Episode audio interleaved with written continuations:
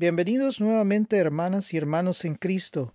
Agradezco su atención a estos estudios y espero que estos estén llenando tu corazón y tu mente de lo preciado, grande y hermoso que es nuestro Dios y Salvador Jesús y la obra que ellos harán y que están haciendo y que hicieron en nuestras vidas y en el mundo entero. Estamos entrando al capítulo 18 del libro de Apocalipsis. Y en este capítulo creo que en el estudio anterior que di hace como un año, creo yo, en ese estudio pues ah, di un estudio acerca de, de la Babilonia antigua. Y pues el estudio es interesante porque habla de la historia de Babilonia y qué era el significado de Babilonia. Ahora, en este estudio eh, pretendo dar un poquito acerca de eso, hablar de acerca de eso y, y mezclarme un poco con la historia. La caída de la Gran Babilonia es un evento que ocurre en conjunto con la caída de la Gran Ramera. Ambos eventos ocurren cuando Dios derrama la ira, las copas de la ira de Dios, para destruir el imperio del anticristo. Ahorita estamos como Dios nos quiere mostrar en detalle la obra que Él hace, por qué los seguidores del anticristo llegan a tenerle un odio tremendo a Dios.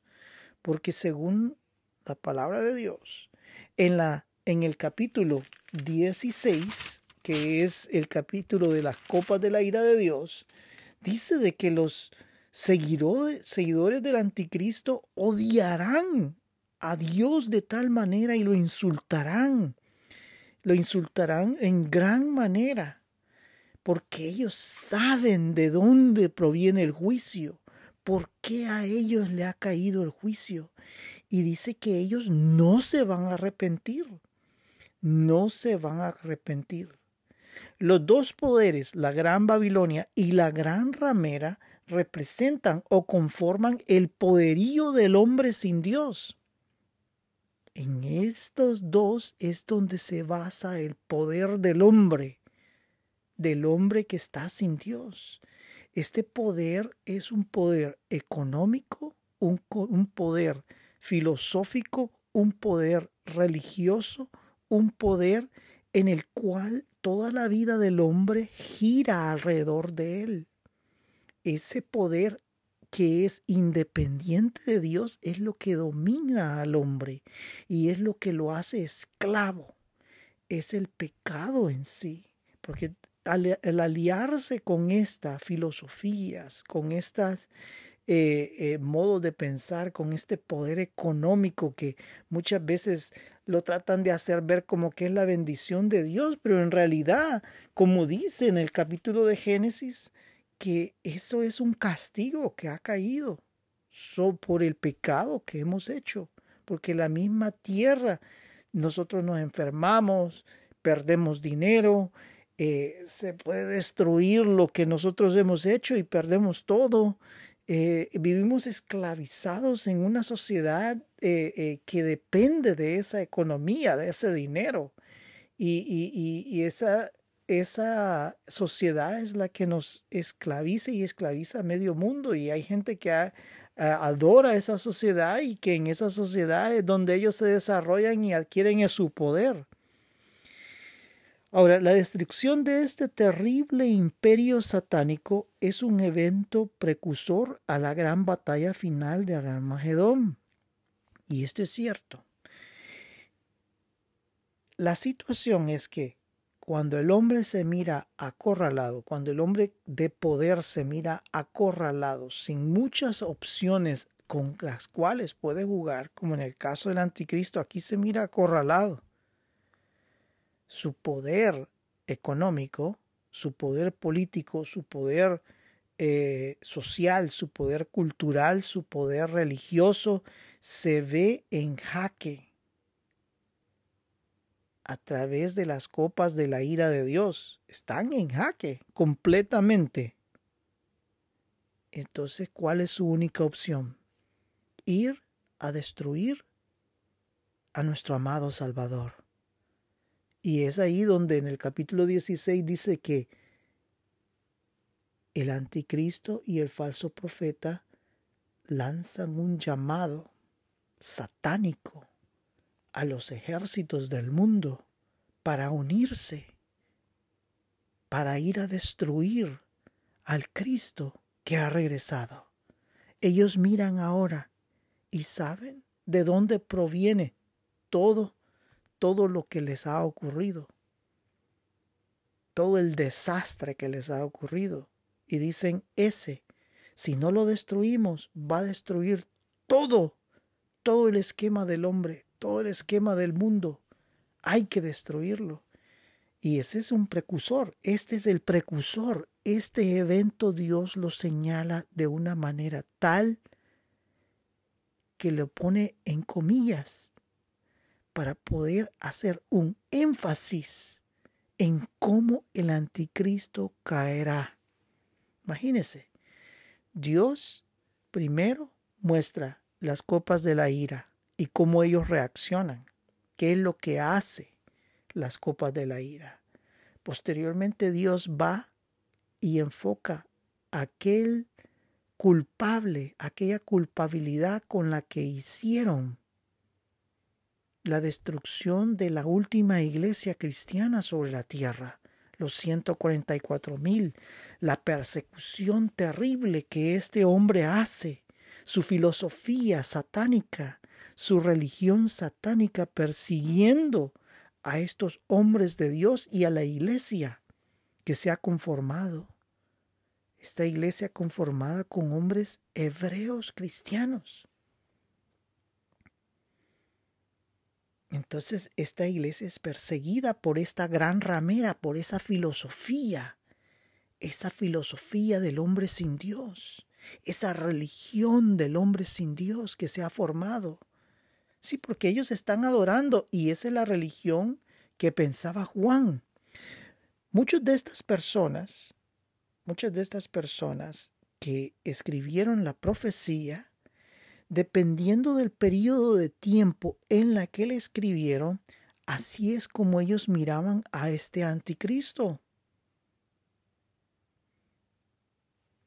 Es así como Juan vislumbraba al poder de la gran Babilonia en Roma.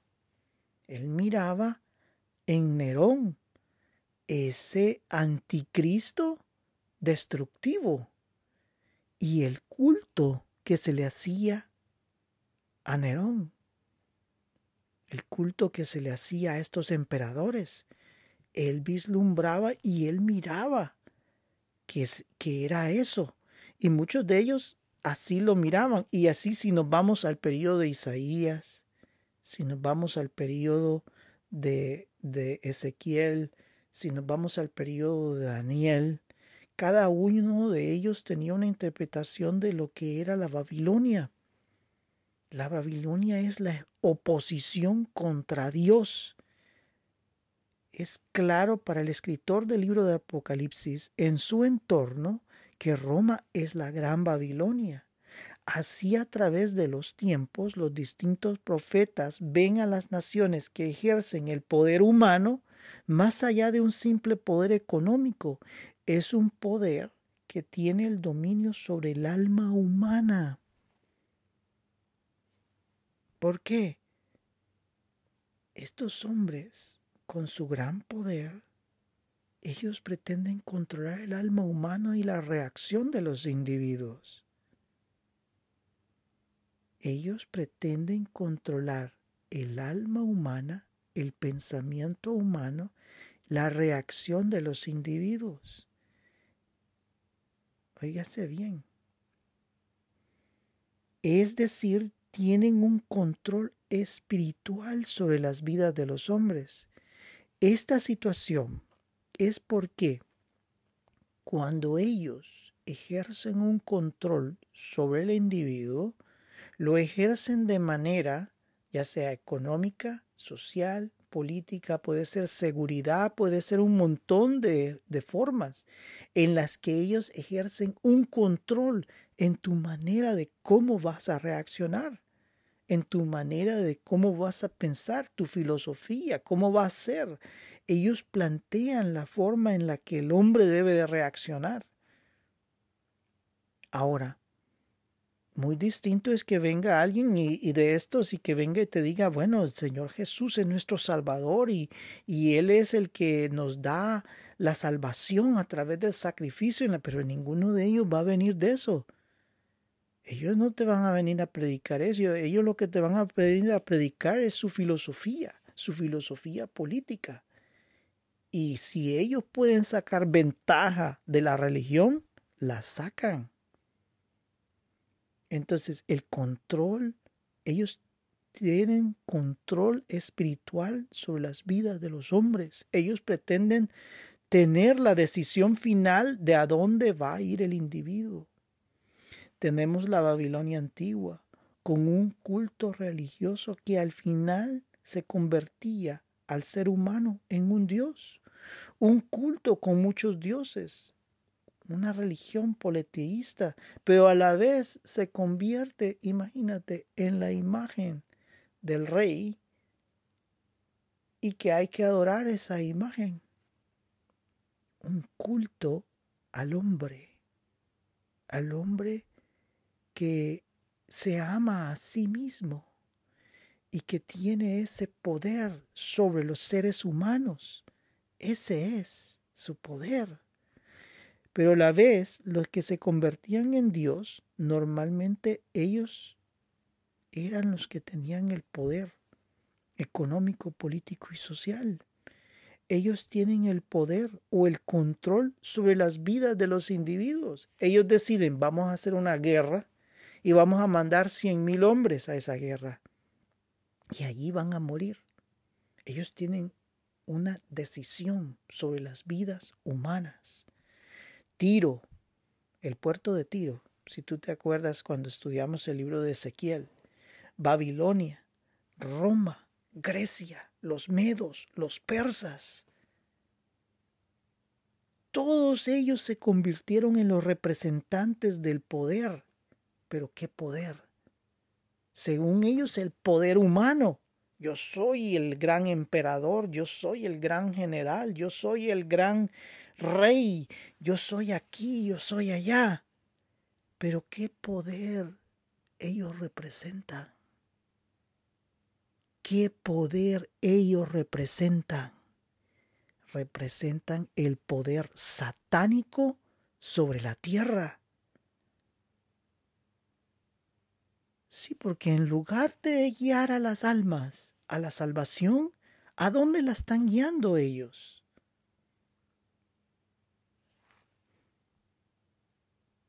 ¿Cómo resuena la voz de Satanás, del enemigo, de la serpiente, allá en el jardín del Edén? Serás igual a Dios. Resuena en los corazones de todos estos. Serás igual a Dios. tremendo. Y uno que busca humillarse delante de Dios, porque sabe que Dios es todo. Como antes mencionaba en otro estudio, es claro que el cristiano o el seguidor de Dios que escribe estas profecías, estoy hablando de Isaías, de Daniel, de Ezequiel, de Juan, compara los, los poderes de aquel tiempo, los poderes terrenales de aquel tiempo, de su tiempo, a este poder satánico sobre las vidas de los hombres. Pero acá aparece en sí la gloriosa forma en que nuestro Dios observa la historia en un solo plano ¿Qué es lo que ocurre? Dios le va a mostrar algo a Isaías, Dios le mostró algo a Daniel, Dios le mostró algo a Ezequiel, Dios le mostró algo a, todos estos profetas y por último a Juan. Dios le mostró algo. Ahora, cada uno de ellos cuando mira esa visión, cuando ellos la escriben, guiados por Dios, muchas veces inclusive Juan, cuando mira eso, él lo interpreta con los poderes de que hay en aquel tiempo. Ellos lo comparan y dicen, Dios mío, esto es este poder satánico que existe en esta época. Es por allí donde tú vienes a deducir que Dios lo que está diciendo es que todos estos poderes terrenales poderes políticos, económicos, sociales, culturales, a través de la historia del hombre, representan esta gran Babilonia y la gran ramera. Dos filosofías, dos formas, un poder económico en el cual el otro poder filosófico, el poder religioso, en donde las almas, al final, ¿a dónde van a dar? Si nosotros lo comparamos a este tiempo, todos esos partidos políticos que viven peleándose uno con el otro, que viven sacándose los, los, los trapos al sol, peleando entre sí, robándose el dinero, algunos de ellos, o mandando a matar a sus opositores. E inclusive hacen cosas más allá que inclusive utilizan dinero mal habido para poder financiar sus campañas. Y tú miras que el poder económico viene a controlar las vidas de los hombres. Entonces toda esa cosa viene a servirle de guía al hombre sin Dios. Y dice, ah, es que esa es la manera donde yo me debo de comportar, de esa manera violenta, eh, de sacarle los trapos al sol, de golpear la vida del otro ser humano, de acabármelo, de destruirlo. Y eso es lo que vienen a entender de la gran Babilonia. Ahora, Dios, cuando le muestra a estos hombres estas cosas, ellos muchas veces, inclusive, Juan utiliza una anécdota para tratar de explicar todos estos poderes que están luchando acá. Él utiliza la, la, antigua leyenda de Tiamat y, Marduk. Él conoce la historia, pero no habla de Marduk, sino que solo habla de Tiamat y el gran revoltijo y caos que produce. Pero en sí, el objetivo final es mostrar los poderes del ser humano sin Dios, tratando de destruir todo, siendo como un títere del, de Satanás, de, del diablo, para destruir las vidas. Y tú miras en la actualidad, ¿qué es lo que te ofrece ¿Qué es lo que te ofrece el mundo? Mira, que compres el carro más grande, que compres la casa más grande, que compres eh, el vestido más grande, más costoso, las joyas más hermosas, el licor que más quieras. Eh, e inclusive en la televisión tú miras un montón de, de, comerciales de todas las drogas que venden para todas las enfermedades que hayan para poder solucionar todas las enfermedades que hay sobre el planeta. Y eso es lo que ofrecen. ¿Te dicen algo de Dios? ¿Te mencionan de que Dios es tu Salvador?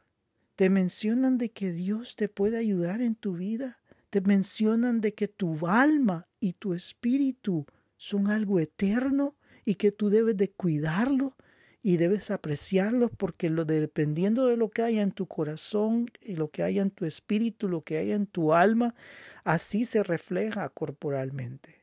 No, ellos lo que te ofrecen es la felicidad momentánea y no la felicidad eterna. Entonces Dios mira la historia en un plano, en un solo plano, y Él muestra toda la historia. Él muestra toda la historia en un solo plano. Dios es hermoso y Dios es sabio. Dios es todopoderoso y Él muestra la historia en un solo plano a estos, a estos eh, profetas que recibieron la palabra. Juan. Juan en ese momento, él dice, uy, todo esto que está sucediendo es que como el poderío de Roma que está destruyendo al poder cristiano. Mas Juan no había vislumbrado la poderosa visión de Dios y creo que muchos de estos profetas nunca lograron vislumbrar esto, que la, la forma en que Dios mira la historia es un solo plano. Y él al final, en un resumen, puede decir esto.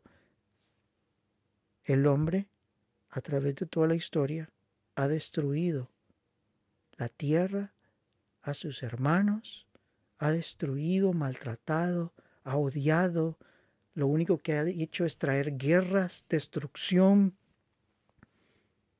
Eso es lo que Dios llega a la conclusión.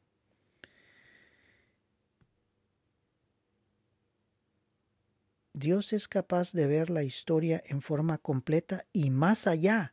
Él ve quién está detrás de esa historia humana, alando los hilos entre las cortinas del gran escenario. Si nos están utilizando como títeres, los títeres de la maldad. Porque ¿quién es el que está detrás de todo esto? ¿Quién es el que le dijo, serás igual que Dios? Y sigue repitiéndose, y eso resuena como un eco de maldad sobre la historia humana, serás igual que Dios.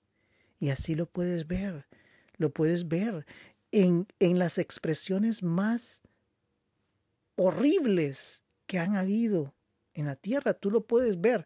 Hitler era un dios ante sus súbditos, ante sus ciudadanos, ante el pueblo alemán, ante todos los que seguían esa filosofía era lo máximo. Pero detrás de él, ¿quién le alaba todos esos hilos de maldad?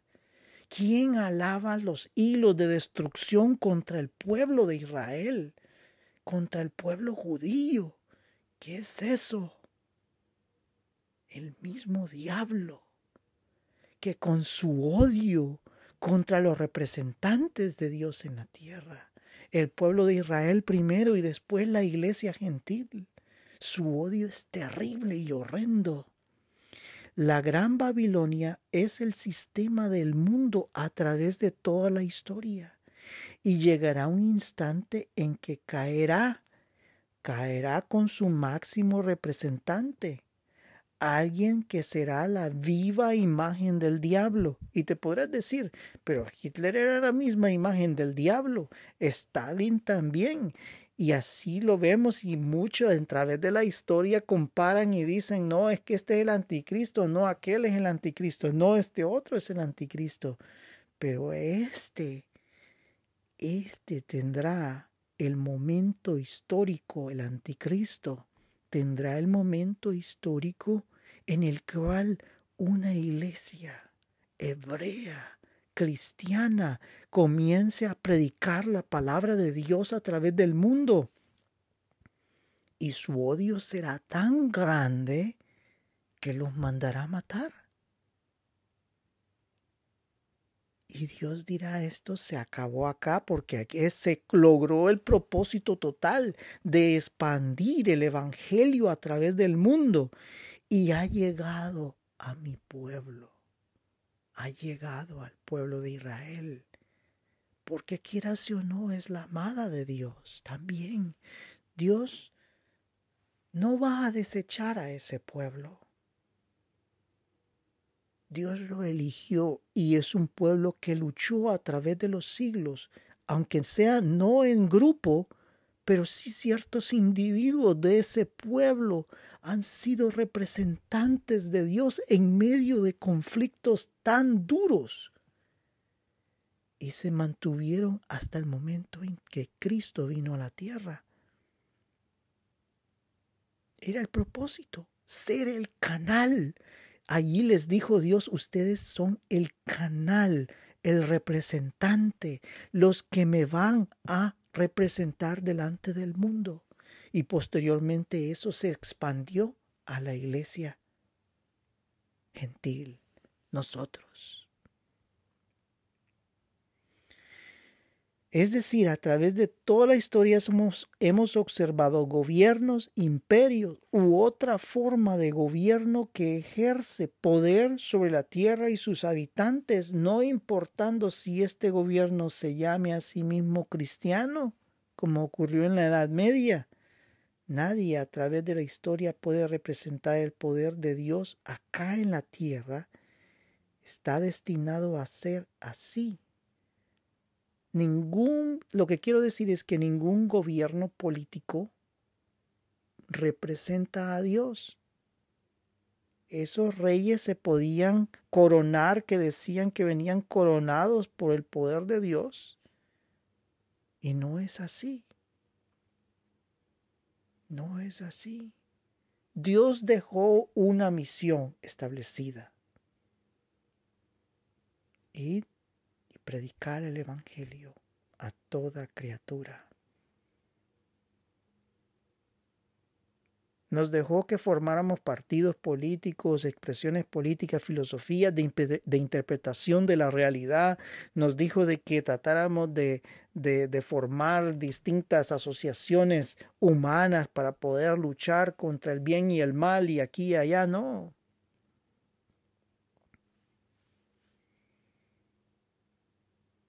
Nadie a través de la historia que sea un gobierno político representa el poder de Dios en la tierra, porque ellos están en el pecado, mientras que la iglesia gentil era la que tenía que representar a Dios.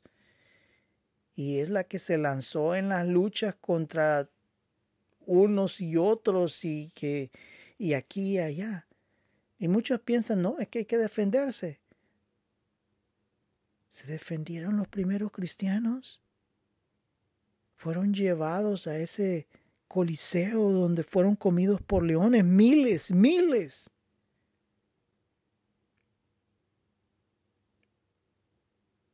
¿La iglesia pereció? No, porque la iglesia no depende de nosotros. La iglesia depende del poder de Dios.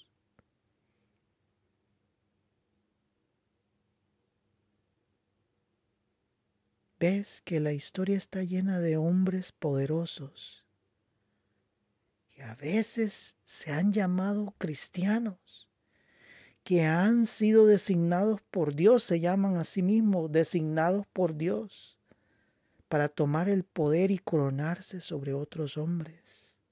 Pero estos guían a sus súbditos a grandes guerras, horribles masacres, destrucción, una terrible y triste historia. También estos ejercen el poder sobre la economía. Y es ahí donde tienes grupos pequeños donde ellos tienen todo el poder económico. Y mientras ellos gozan de ese poder, otros sufren. La grandes mayoría sufren sin tener lo más básico para sobrevivir. ¿Es esto política lo que estoy predicando? No, es la realidad. ¿Estoy predicando levantarme contra estos pequeños grupos de poder? No. Porque la misión que nos ha dejado Dios es una misión distinta. Lo que estoy haciendo acá es tratando de mostrar una luz de lo que Dios va a hacer en ese tiempo en el tiempo del Apocalipsis, en el tiempo final del poder del anticristo. Es terrible ver cómo a través de la historia los cuatro jinetes del Apocalipsis, representantes de la gran ramera y la Babilonia, se repiten una y otra vez sin detenerse, en un ciclo del terror humano Miles y miles son enviados al infierno. ¿Ves? Por eso le llaman la gran ramera. Y a la iglesia le llama la esposa, la amada, porque da vida, porque a través de ella Dios la utiliza como instrumento para traer vida al ser humano mientras que el otro es una gran ramera que lo único que te ofrece es dos segundos de placer para destruirte eternamente el alma.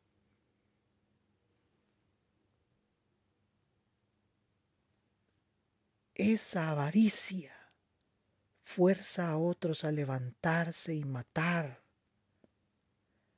La avaricia de ciertos hombres que dicen tengo que tomar más territorio y tengo que tomar más territorio aquí y allá, que estos poderes me pertenecen, que esta tierra me pertenece, que estas riquezas me pertenecen. ¿Y el otro qué tiene que hacer? Defenderse. La avaricia de unos hacen que otros se levanten y matar, pues tienen que defenderse. Es horrible contemplar la historia. Un libro no puede reflejar totalmente el terror que ocurrió en un momento. Ahora yo veo y leo cosas de la guerra que pasé. Cosas horribles. Cosas que yo no sabía. Y te das cuenta de lo feo que fue.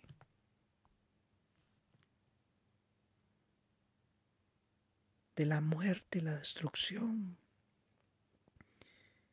Pero te puedo decir de que en un libro yo puedo leer todo eso pero no no se siente el horror y el terror que una guerra produce.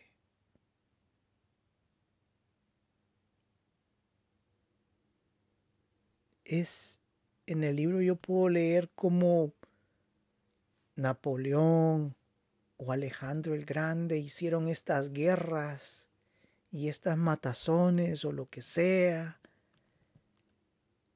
y yo lo leo y digo, wow, tremendo lo que ocurrió, pero yo no lo he vivido. Y solo si yo me pongo a pensar ya con el paralelo de mi experiencia en una guerra, yo puedo ver el horror en esa gente. El miedo, el terror. En medio de la oscuridad tú no sabes qué va a pasar.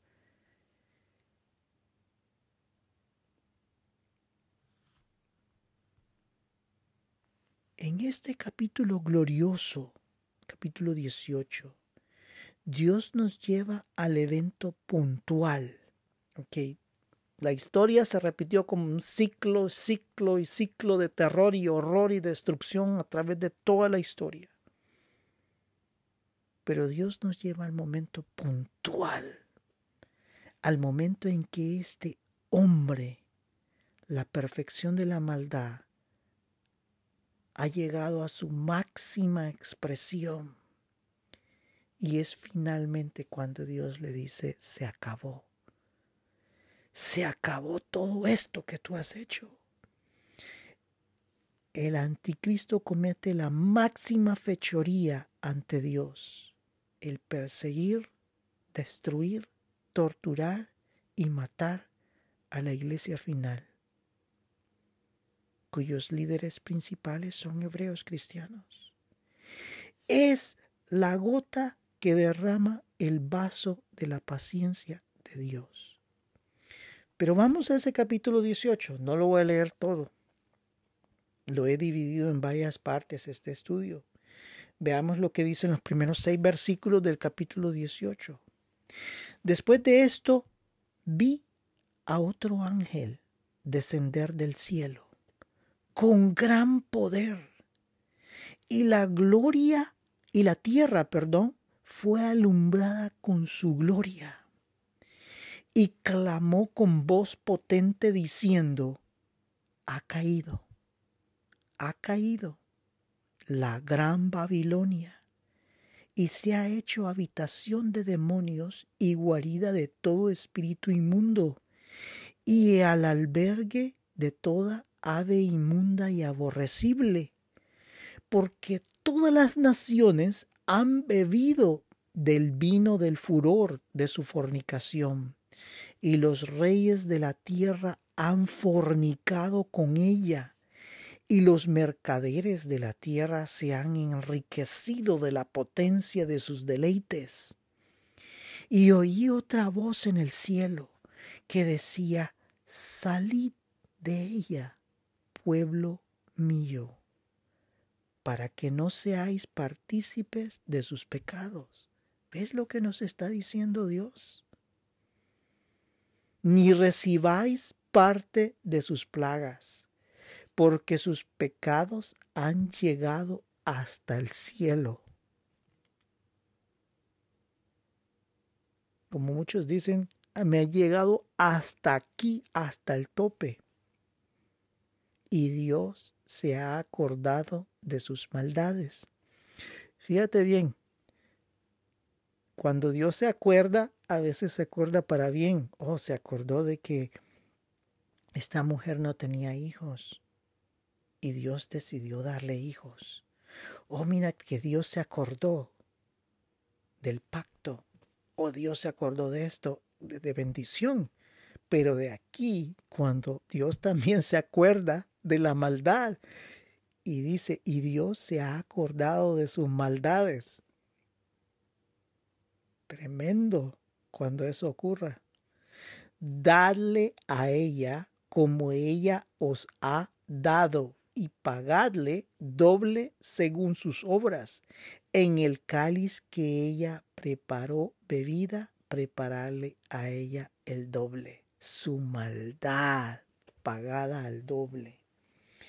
En el versículo 1, la grande presencia de la gloria de Dios ilumina el terrible ambiente de la ciudad satánica de la Gran Babilonia en ruinas. Esto tiene el propósito de mostrar finalmente quién está detrás de todos estos imperios económicos políticos, religiosos, separados del, de Dios, del hombre y su explotación. No es, no es Dios quien está en medio de ellos. No. Según ellos eran los representantes de Dios, sino que son demonios, espíritus impuros, aves de rapiña, fieras carnívoras. Eso ha sido y eso ha representado el poder del hombre en la tierra. La luz que se presenta y la tierra fue alumbrada con su gloria.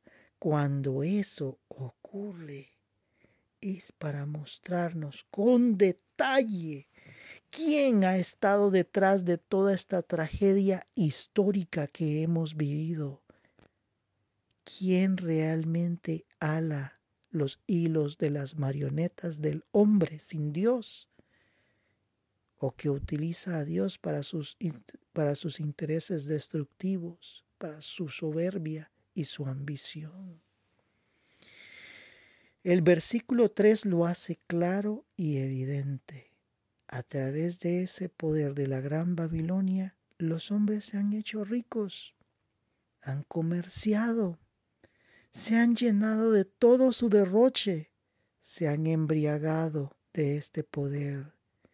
Tienen tanto que no saben ni cómo gastarlo, pero quieren más y más y más.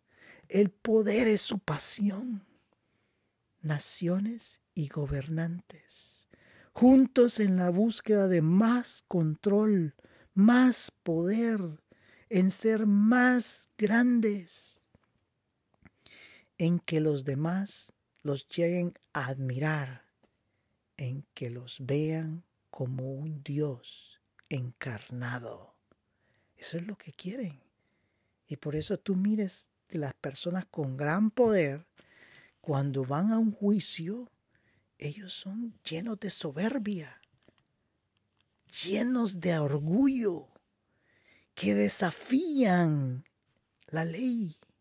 Para ellos ellos son la ley, ellos son el poder, ellos son el Dios encarnado. Es por eso que la apertura de los sellos representan un juicio total contra el hombre, Vamos al sello y los rollos del principio del libro. Todos son culpables. Todos han pecado en forma cíclica, con diversas filosofías, estructuras de poder, estructuras económicas, estructuras religiosas, que lo que único que han hecho es hacer sufrir al hombre mismo. Nadie a través de la historia es inocente. Somos todos culpables y necesitamos de un Salvador personal.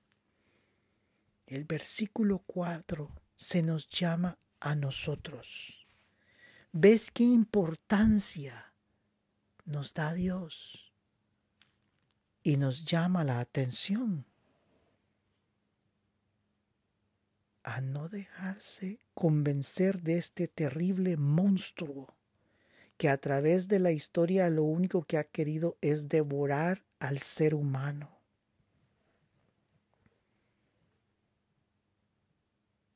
Salgan de ella, nos dice Dios. ¿De dónde debemos de salir? El mundo cristiano.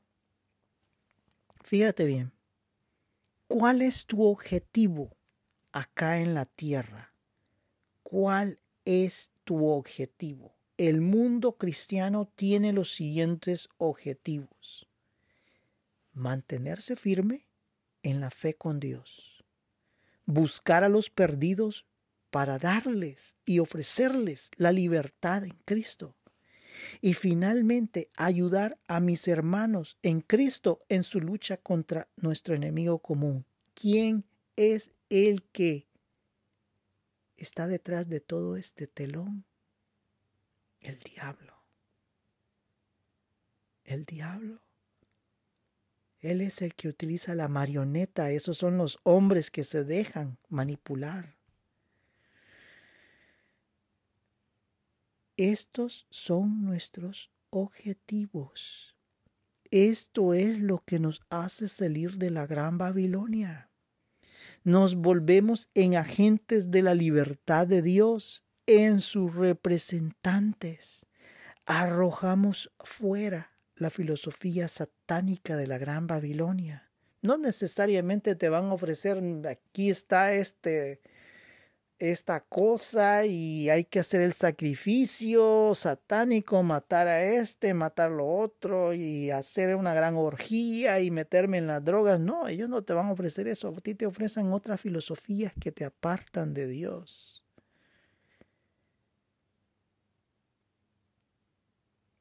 Nos volvemos en agentes de la libertad de Dios arrojamos afuera la filosofía satánica de la Gran Babilonia y nos tomamos de la mano de Dios. Esto nos lleva a romper el ciclo del terror de la Gran Babilonia, que la Gran Babilonia ha ejercido sobre la humanidad y nos lleva a estar del lado de Dios porque cuando salimos de ese ciclo de terror, nos presentamos al ciclo de vida, a la amada de Dios, a la novia de Dios.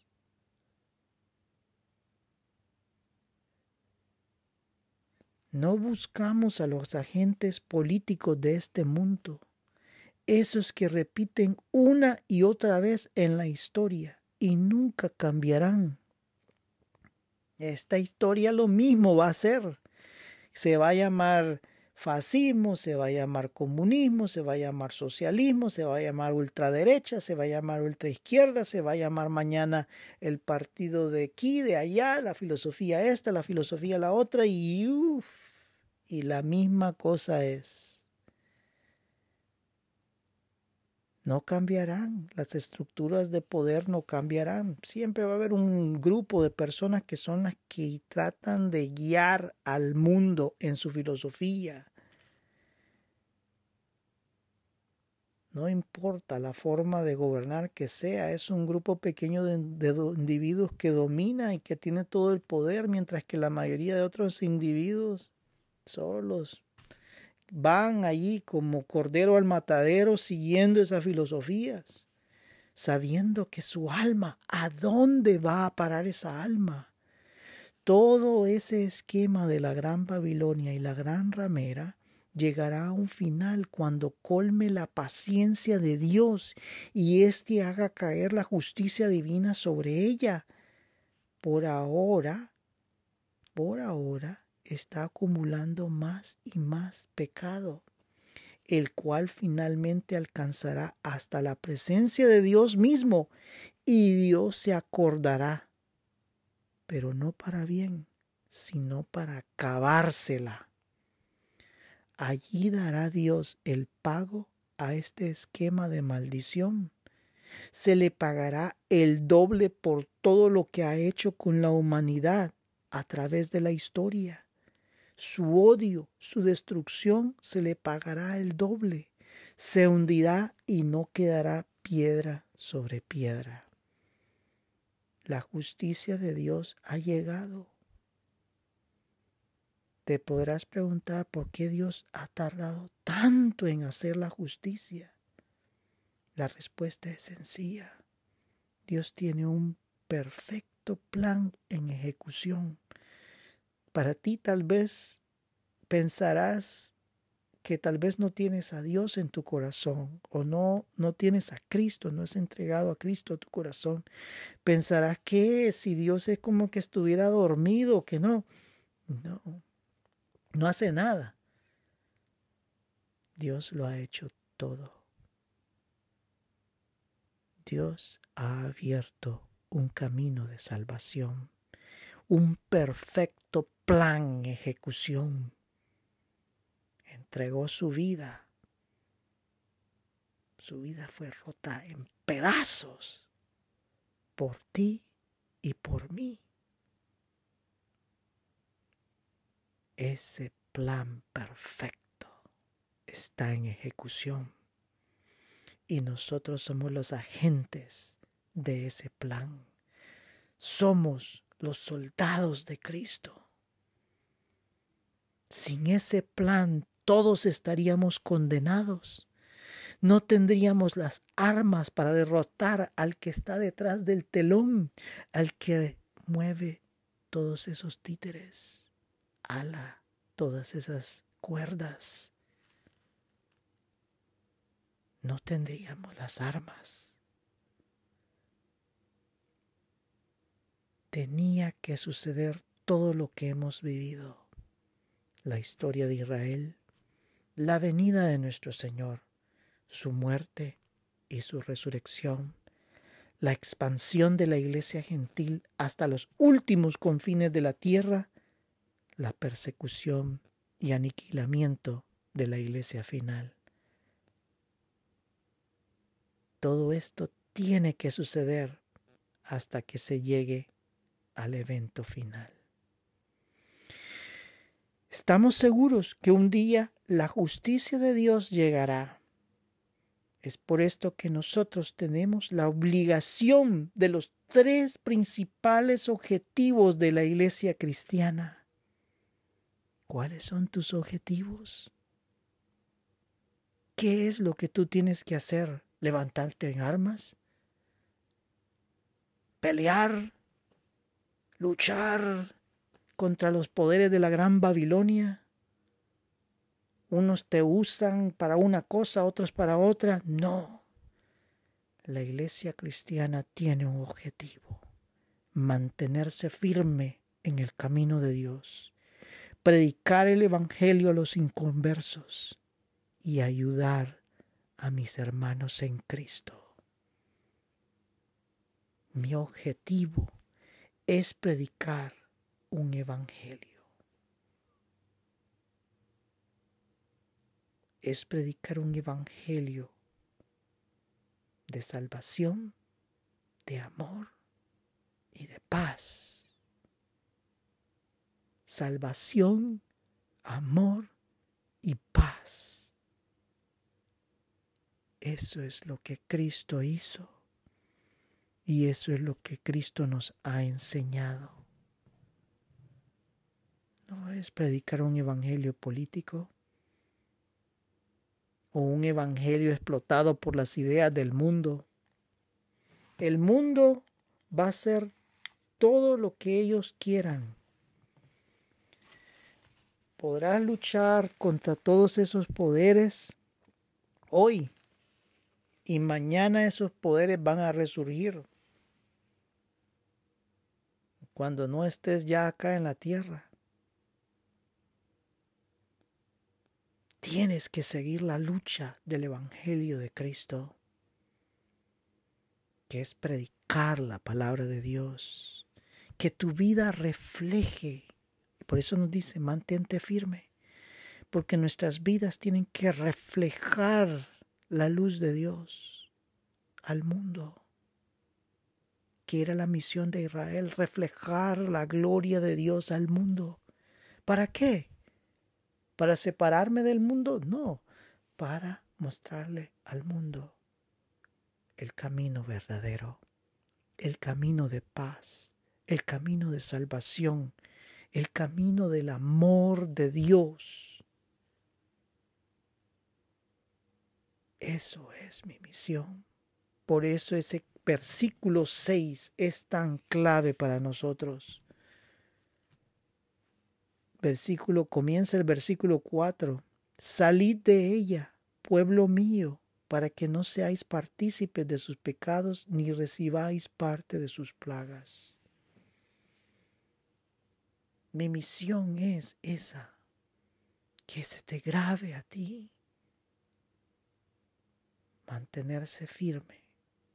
Sé que vas a fallar, que te vas a caer, que pero mantente firme en tu misión.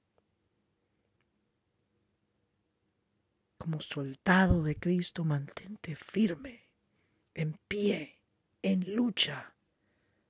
Lee la palabra, ora a Dios, todo momento. Estás sentado en el carro, ora a Dios. Estás sentado en la casa, ora a Dios. Estás leyendo algo, Piensa en Dios, estás trabajando, piensa en Dios. Órale a Dios en todo momento para que Dios se refleje en tu vida y otros puedan ver tu vida y preguntarse qué es lo que tiene este, lo que preguntaron por Daniel, qué es lo que tiene este. Y tú puedes mostrar la salvación a otros. Predicar la palabra. Predicas con tu vida, predicas con lo que dices, predicas con lo que haces. Es ahí la verdad que se muestra al mundo. Y ayuda a tus hermanos. Cuánta necesidad hay en el mundo cristiano. Hay iglesias en lugares tan pobres que no tienen nada.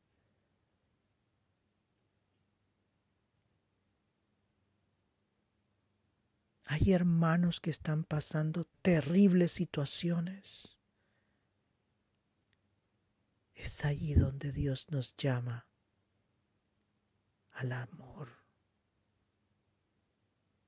por la iglesia, porque cada uno de esos hermanos son hijos de Dios.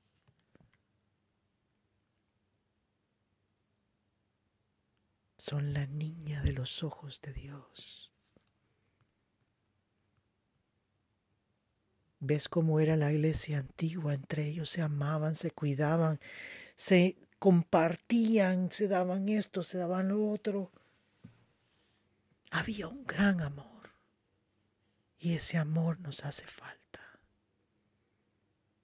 Tiene que volver ese amor porque Cristo está cerca. Tiene que volver ese amor a nuestras vidas y a nuestras iglesias. Oremos. Bendito Señor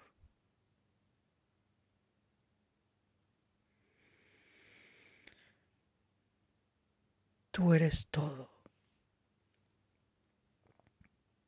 para nuestras vidas. Sin ti, nada somos, Señor. Nos humillamos delante de ti. Nos arrodillamos en este momento y entregamos nuestras vidas a ti, nuestro Señor y nuestro Salvador. Ayúdanos, Padre, a mantenernos firmes, a amarte con nuestro, todo nuestro corazón, mente, espíritu,